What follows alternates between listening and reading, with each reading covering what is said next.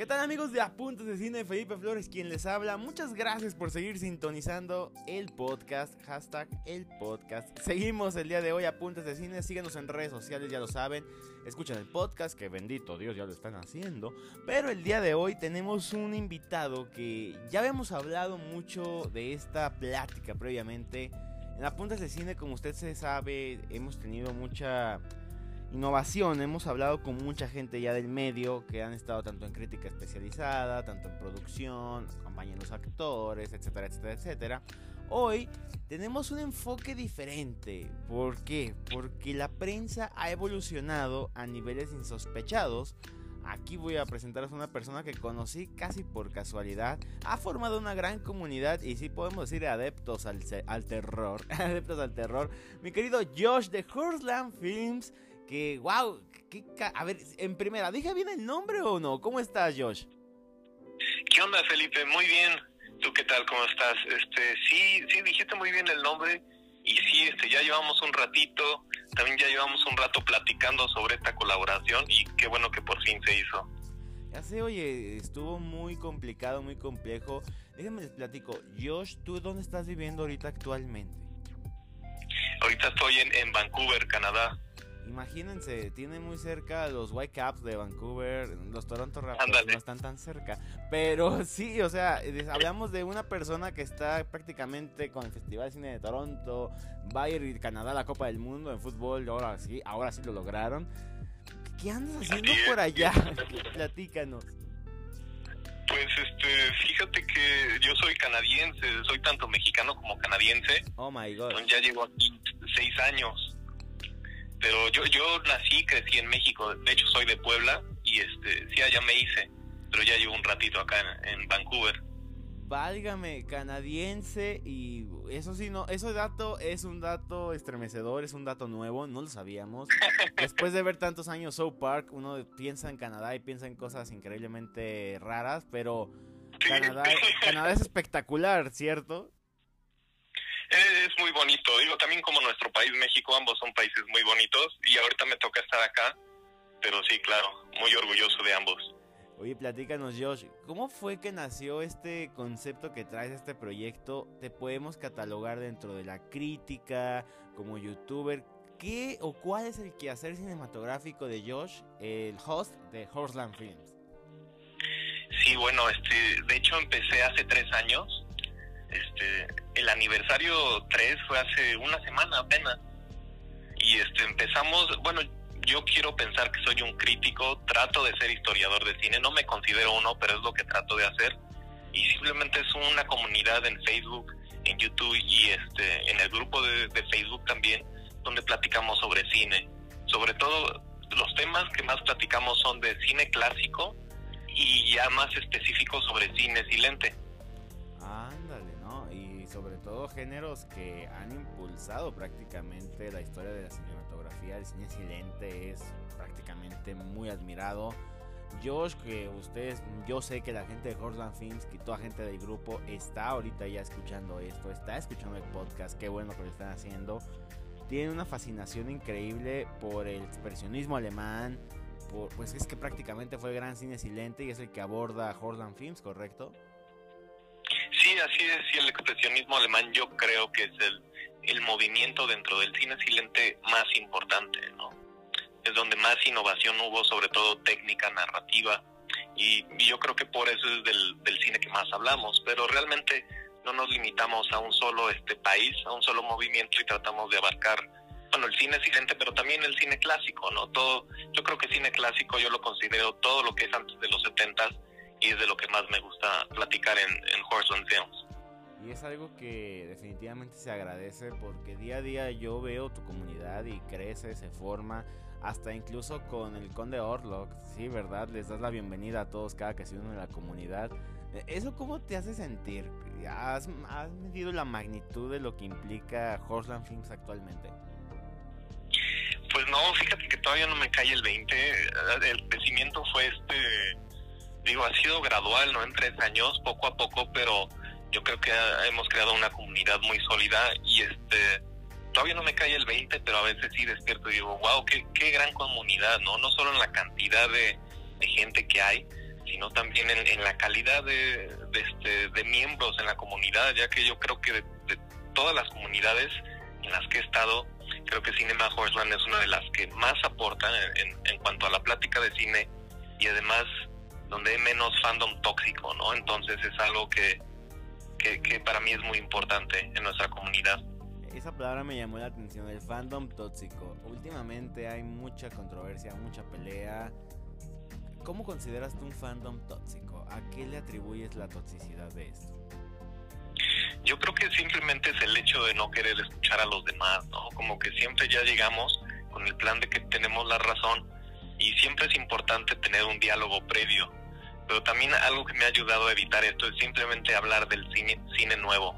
Creo que últimamente hay muchísima polémica en todo lo que sea relacionado al, cine nuevo, entonces yo trato de evitar eso y por eso prefiero hablar un poquito, aparte de qué es lo que más me gusta, prefiero hablar más del cine que ya, ya pasó, ¿no? Del que ya hizo el legado el cine que ya hizo el legado. Y esta plática, créanme, va a ser de legado el día de hoy. Síganos en redes sociales, apuntes de cine, ya lo saben, en Instagram, en Twitter, en Facebook, las pláticas en Twitch, las recomendaciones de la semana, las joyas de los festivales de cine. Seguimos con todo. Nuestro querido Josh de Horseland Films está aquí con nosotros. Vamos a nuestra primer pausa en el podcast. No le quites, no vale la pena quitarlo. Mejor continúa con nosotros. Felipe Flores, quien te habla. Continuamos.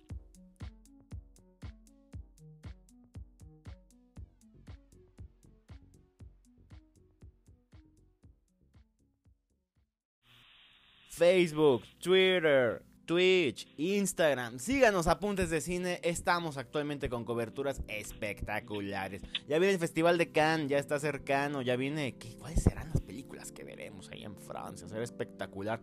¿Podremos ir? Por lo pronto la acreditación ya está aceptada, pero vamos a ver qué sucede. Esperemos todo nos dé, pero en el día de hoy, Josh, Cinema Horseland. El cine, el cine es tan increíble, es tan universal que abrimos esta plática el día de hoy. Josh, insisto, de verdad, eh, muchas felicidades por lo que has estado formando en Cinema Horseland. Has hecho algo muy interesante y muy loable porque estás democratizando el cine. ¿Estás consciente de ello? Este, pues, yo creo que al final sí, deliberadamente es lo que trato. Creo que ya hay muchas páginas muy buenas hablando de cine este, comercial, de cine, de cine nuevo. Y creo que también hay, hay páginas de cine clásico claro, toda la banda como Apuntes de Cine, ¿no? Que es una gran página también que, que trata de hablar de todo este cine del que no se habla tanto. Y nosotros tratamos de hacer lo mismo, ¿no? Tratamos de hablar un poquito de ese cine un poquito más marginado, ¿no? Entonces, sí, sí, la verdad sí es deliberado, ¿no? El hecho de que tratamos de, como dices, democratizar el cine. Fíjate que yo me he encontrado con un fenómeno, ahorita que hablabas del fandom tóxico, también existe los la gente que le gusta nomás o que cree que había una plática hace poco con Jorge Ayala Blanco, crítico de cine, pues bastante. Yo creo que todos queremos convivir con él, por lo menos chelear algún día ahí afuera de UNAM. De los más importantes que tenemos aquí en México, que el cine se ha hecho, se ha polarizado, ¿no? Entre los idiotas que creen que es solamente el cine de festivales o cine de nicho, y entre los que defienden nomás al cine popular que es ya últimamente, y sí lo podemos decir como fandom tóxico, ¿no? Que creen que solamente cine de acción o CGI. Tú, por ejemplo, ahí valoras aquí el aspecto del cine clásico. Que hablamos de un periodo que va desde el cine silente hasta, me imagino, el Hollywood dorado, Europa previo con su neorrealismo, igualmente en Alemania con el expresionismo, el impresionismo un poquito en Francia, previo a la Nouvelle Vague, aquí en México también tuvimos grandes explosiones. ¿Tú cómo te sientes aquí en esto? ¿Qué papel crees que tome Cinema Horseland en este fenómeno que existe entre unos que son los muy intelectuales contra los más pop? Ah, muy buena pregunta, Felipe. Bueno, yo creo que en Horseland Films sí me he separado un poquito, que Horseland Films es la página donde publico yo personalmente. Ahí yo creo que sí me he separado mucho de todo lo que es el cine moderno, como dices, el cine de superhéroes, el cine taquillero pero en Cinema Horseman, que es donde tenemos la comunidad, ahí lo he dejado un poquito más abierto. La razón yo creo que es porque para mí todo, todo el cine es válido, ¿no? Todos los gustos son válidos y no creo que puedas decir que algo es o no es cine o algo es cine. Bueno, si hay cine de arte, si hay diferentes subgéneros, pero yo, yo la verdad apoyo todo tipo de cine, desde el más comercial hasta el más este, underground, hasta el más este, de culto Entonces, yo, yo estoy en una postura en la que hay días en las que, por ejemplo, veo una película de Mikio Naruse y al siguiente veo, este, no sé qué te gusta, Hombres de Negro, por poner un ejemplo, ¿no? A mí la verdad me gusta de todo, a veces yo creo que como, como cinéfilo, como amante del cine, a veces te cansa un poquito uno u otro, entonces es bueno pasar un rato en uno, pasar un, rato en el otro, ¿no? Y es que fíjate, aquí el joven, aunque no lo estén viendo, lo están escuchando con esta voz gruesa increíble de México canadiense, eh, a él le gusta mucho y me lo decía hace no, no, mucho tiempo. A ver, Felipe, a mí me encanta el cine asiático, me encanta Akira Kurosawa, me encanta lo que fue el movimiento. Y le digo, wow, o sea, de todos los cineastas, de todos los críticos que he escuchado últimamente, que vaya si hemos tenido una buena cantidad en este primer año de apuntes de cine es el primero que me dice, así con todas las bases, el por qué el cine asiático, el por qué le gusta Kurosawa, por qué le gusta ese tipo de movimientos. Aquí, por ejemplo, ¿cómo ha sido tu acercamiento, Josh, al cine? ¿Y por qué te empezó a impactar el cine clásico? No el cine blanco y negro, pero sí, pues la época en la que pensar en la green, la green screen o la pantalla verde era algo muy, pues digno de un libro de George Orwell, ¿no? Sí, sí, sí.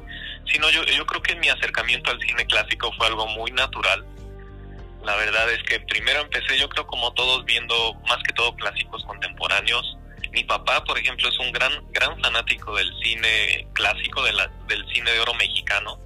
Entonces yo creo que ese fue uno de mis primeros acercamientos.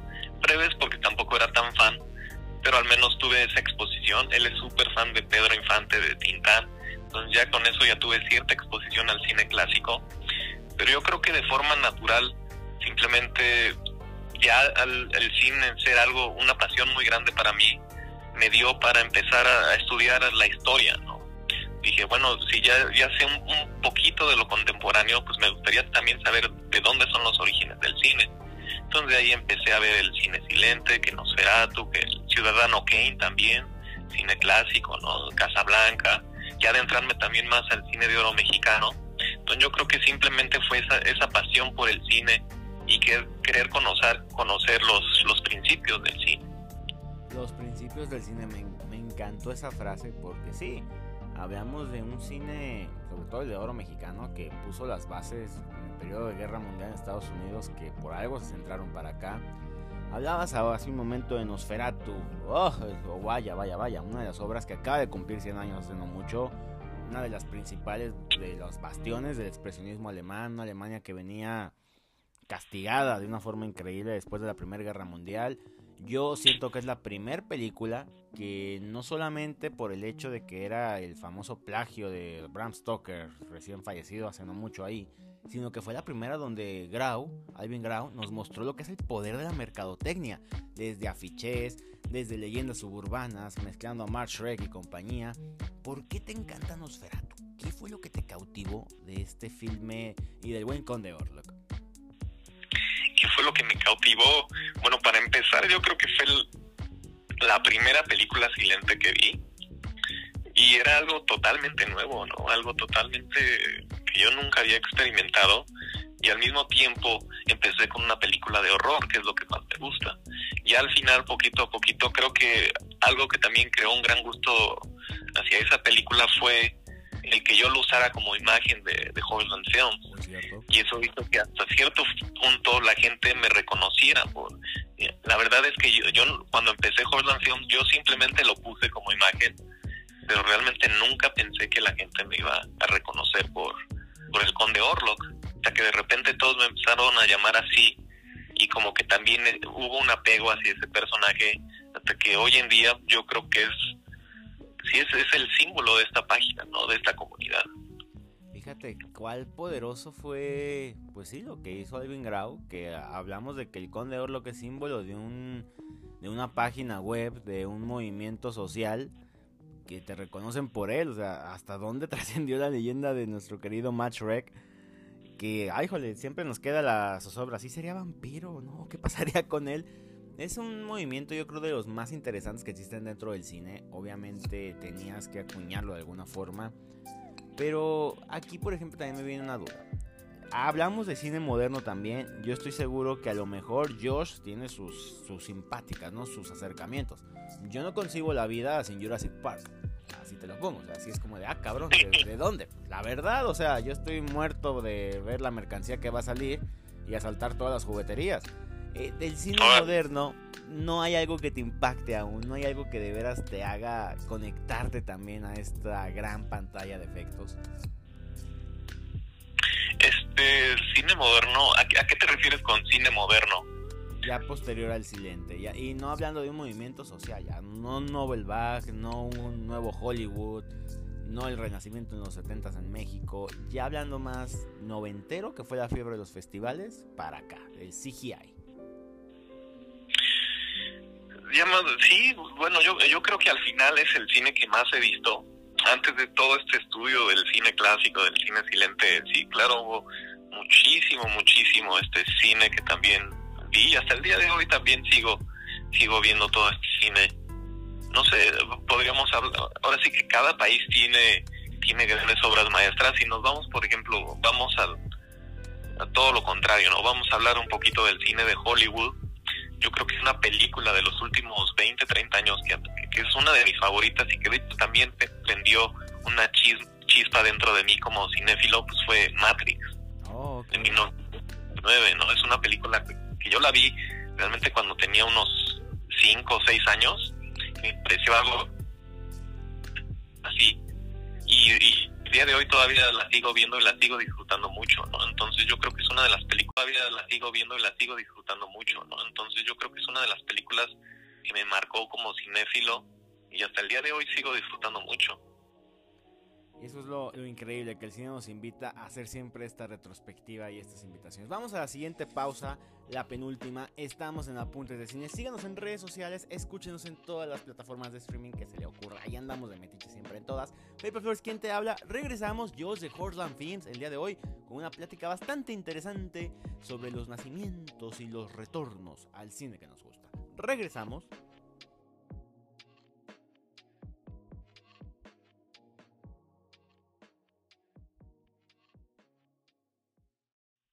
Gracias por seguir en Apuntes de Cine, mis queridos amigos. Felipe Flores quien te habla. Igualmente, pues la invitación a redes sociales, como siempre, está de cajón. Igual, escuchan el podcast. Que de hecho, cumplir un año para nosotros es algo, algo muy bonito. De verdad, cuando inició este proyecto de, Apuntes de Cine, pues no, no esperábamos durar tanto. Ay, ay, suena muy triste eso. Pero es la verdad. Sí, era entrar a un mercado bastante complicado, muy competido no obstante, siempre hay una primera vez para todo, ¿no? Nosotros tuvimos obviamente al primer festival que nos dio acceso, que nos dejó entrar, que nos dejó hacer nuestra actividad como prensa. Ese fue el Macabro Film Fest, Festival de Cine del Horror, que a todos nos encanta. Y de hecho tuvimos hasta un viewer espectacular en un podcast sobre el macabro. Ya lo andábamos confundiendo con otro. Y aún así la persona que está del otro lado de la línea se portó comprensivamente porque por eso la queremos mucho y queríamos invitarla al programa de aniversario. Que aparte vamos a hablar, estamos hablando obviamente en este gran programa de, pues de nuestros favoritos, de por qué estamos celebrando, por qué queremos hacer un programa sobre crítica de cine. Mi querida Edna Campos, Tenorio, ¿cómo estás, Edna? Hola, Felipe. Muy bien por acá. Este, mando muchos saludos para allá a toda la gente, a toda tu, audiencia y bueno, a todos los fans del, del género de terror. Es que, ay, oye, de veras, es un género que ya lo decíamos en el, en el programa pasado, ¿no? Cuando hablábamos del Macabro Film Fest que era un género siempre menospreciado, siempre hecho menos, pero que de verdad tenía las historias más increíbles. Una de ellas, obviamente, por la cual es el motivo de esta pequeña intervención y agradecerte de muchísimo que estés con nosotros, es Nosferatu de Murnau, que llega a 100 años de una forma increíble. Hay una gran historia alrededor del filme, hay una gran, gran historia, grandes leyendas. Mi querida Edna, ¿Por qué Nosferatu? ¿Por qué estamos tan fascinados siempre con las cintas de vampiros? ¿Por qué el expresionismo? ¿Por qué hablar de Nosferatu el día de hoy? Bueno, yo creo que la película y el contexto en el que fue realizada, eh, desgraciadamente creo que siguen muy vigentes. Y digo desgraciadamente por toda la cuestión política, social, económica que de alguna manera ayudó a generar este movimiento que pues es muy apasionante visualmente, es, ahora sí que es, es tremendo, ¿no? Al, este, creo que todavía es muy difícil superarlo y por supuesto, pues eh, toda su influencia la seguimos, este, pues eh, viendo incluso en películas este, eh, contemporáneas, ¿no? Pero sí creo que es una película vigente.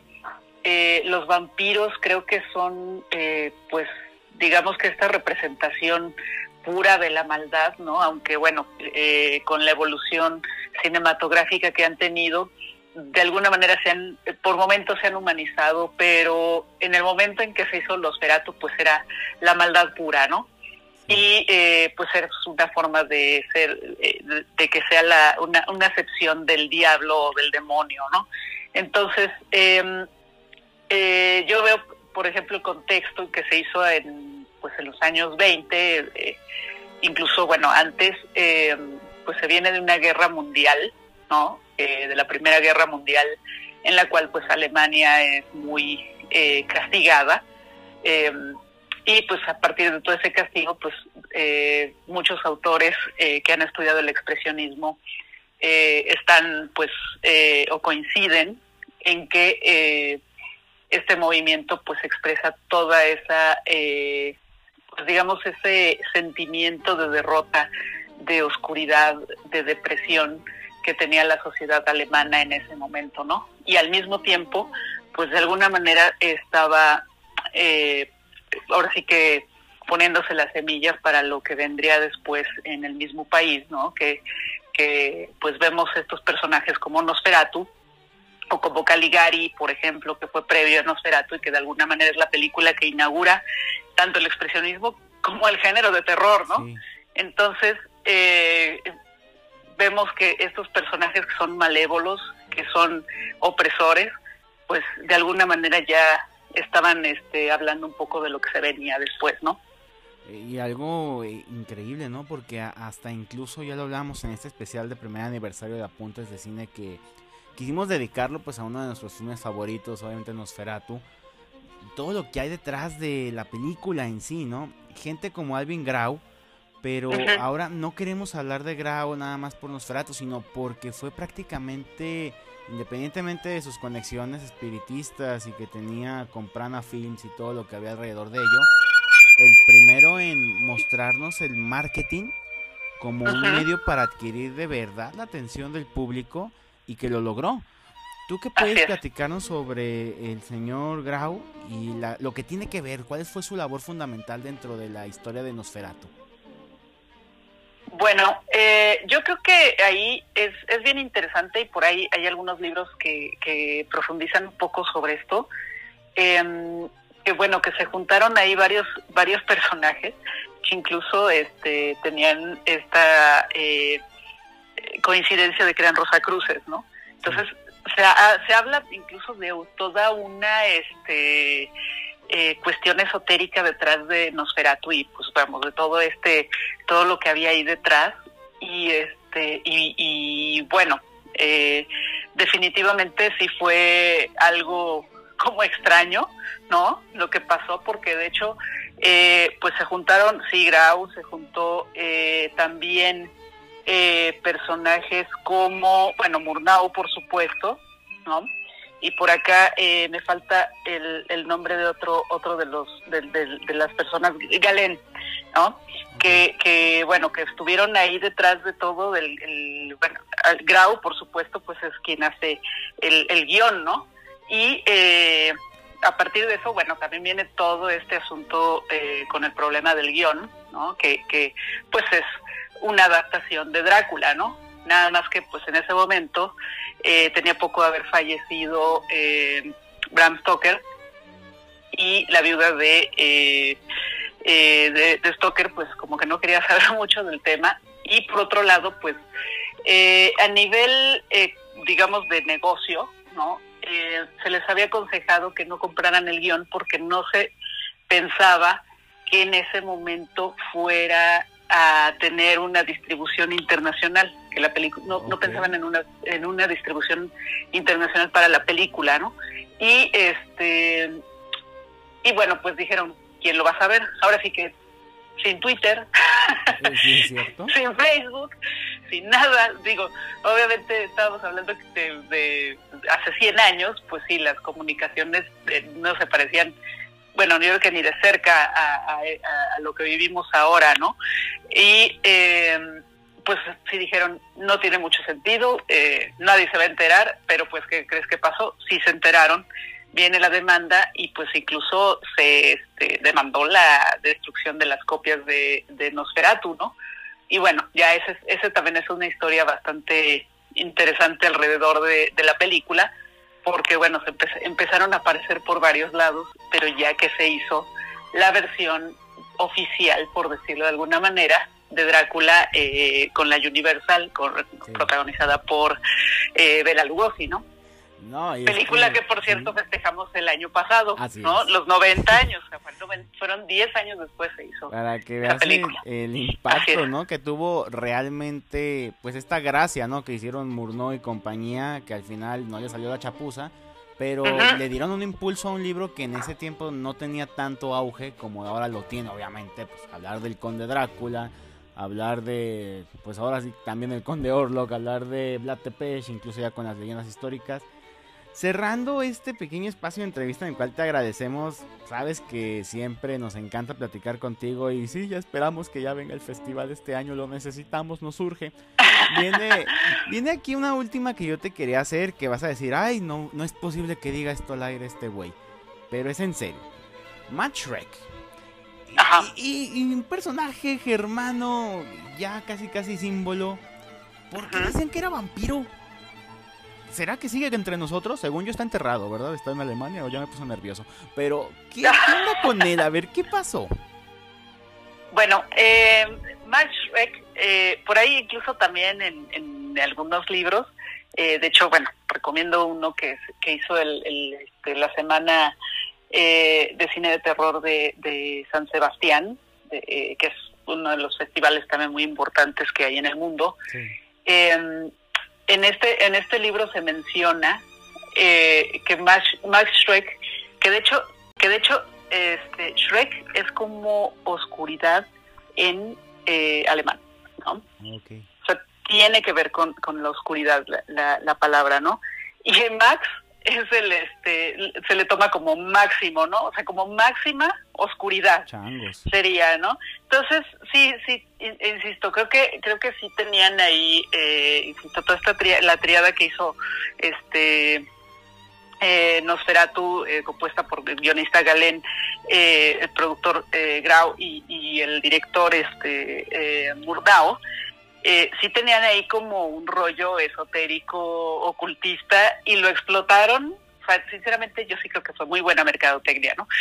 Pero lo explotaron a lo, a lo máximo y creo que eh, Max Schreck sí fue este, gran parte de, de ese de esa este pues vamos de todo este rollo que se hizo alrededor de Nosferatu y pues bueno si de alguna manera era esotérico y funcionaba como una especie de energía pues creo que funcionaba realmente porque estamos eh, 100 años después y le estamos dedicando este minutos y minutos este páginas eh, videos eh, etcétera etcétera hablar de la película que además pues sigue siendo fascinante insisto sigue siendo muy eh, influye muchísimo no sí, así- sigue influyendo en el en el cine eh, pues en el cine de terror también o sea por podemos ver también las por ejemplo este películas como eh, eh, eh, ay se me fue la de los vampiros que es una comedia de de este ¿De Lee Nielsen? Ajá, no, no, no, ¿O no, no? no, no, no, la más reciente, este, que también ya hay una serie. Ay, se me fue el nombre, qué horror, siempre me... me- Válgame, creo que ya me- Con Adam Sandler haciendo sí, la voz, ¿no? ¿Perdón? Con Adam Sandler dando el talento vocal. No, no, no, no, no, no, no, es, es este, la película es este, australiana, la Australiano. original. Se me fue ahorita el nombre. Ah, Nos lo recordaremos, no hay ningún problema. Lo pero- recordamos, sí, pero es, es, vamos, es una, es como un falso documental que este, presenta los distintos tipos de vampiros, o digamos de Drácula, ¿no? Aunque nunca se ah. menciona como Drácula, y, y los entrevistan, ¿no? Y sale, es de eh, Taika Waititi. Ah, ya, ya, ya sé cuál. El título sí no me acuerdo exactamente, pero es ya. Increíble que no me acuerdo del título, pero bueno, y, y, hay una serie, ¿no? Que, que está producida y, es muy divertida. Y bueno, pero lo, que es muy interesante es cómo revisan y este ahora sí que eh, toda la estructura la deshacen, la vuelven a hacer de, de pues, del personaje del vampiro y cómo ha ido evolucionando en todo este tiempo. Y no, el primero, el, el primero siempre va a ser este pues este Nosferatu, ¿no? Sí, obviamente, y que por cierto, para cerrar ahora sí completamente, Robert Eggers, un director que parece que está acuñando la herencia del expresionismo, de las, del cine de las sombras, pues va a ser su versión y ya está registrado el filme en República Checa con, con Anya Taylor Joy como una de las protagonistas. ¿Será que viene un futuro todavía prominente para Nosferatu? ¿Todavía tiene, hay carnita que sacar todavía para este asado? Pues mira, si logra suceder lo mismo este que sucedió con la versión de Werner Herzog, bienvenido, ¿no? O sea, eso no podemos olvidar este, esta versión que hizo Werner Herzog, que es maravillosa también, ¿no? Digo, tiene otro tipo de, de incluso es, es increíble cómo puede, cómo puede mantener de alguna manera esto que aportó eh, pues la primera versión, ¿no? La, la de Murnau, y al mismo tiempo ponerle esta, eh, que sea tan atmosférica, ¿no? La, la versión de, de Herzog, que sea tan parecida, pero este es a color y los colores tienen, este, te llevan como a otro, eh, a otro nivel de conciencia, ¿no? Y seguramente va a ser espectacular definitivamente creo que es un gusto tenerte aquí con nosotros, mi querida Edna. Estaba tratando de recordar ahorita el de Taika Waititi, pero sí es un documental espectacular. Ya lo un documentary, ¿no? Como, como se le llama, sí. Ya lo parafrasearemos pronto. De verdad agradecerte. Con esto cerramos este especial de un primer aniversario de Apuntes de Cine un año con la persona que nos abrió la puerta para hacer el primer festival que cubrimos como Apuntes de Cine realmente. Así que queremos agradecerte la oportunidad, agradecerte muchísimo que estés hoy con nosotros. Obviamente al Macabro, que es nuestro festival de cine favorito en México, siempre le hemos dicho, el cine de terror a nosotros nos encantan a puntos de cine. Y pues hablar de Nosferatu simplemente es hablar de cine y por amor al cine es que estamos aquí. Muchísimas gracias Edna, de verdad por todo. No, gracias a ti Felipe y bueno, larga vida al podcast y eh, pues bueno, un saludo para todos. Y para cerrar únicamente, la película se llama What We Do in the Shadows. Ah, con eso, no, les digo que Master, muchísimas gracias, gracias a todos en Apuntes de Cine. Es un gusto estar con ustedes, créanme que seguiremos en cuerpo y alma dando, como decía el buen Conde Orlock, hasta un poco de sangre para continuar con este podcast. Hasta pronto.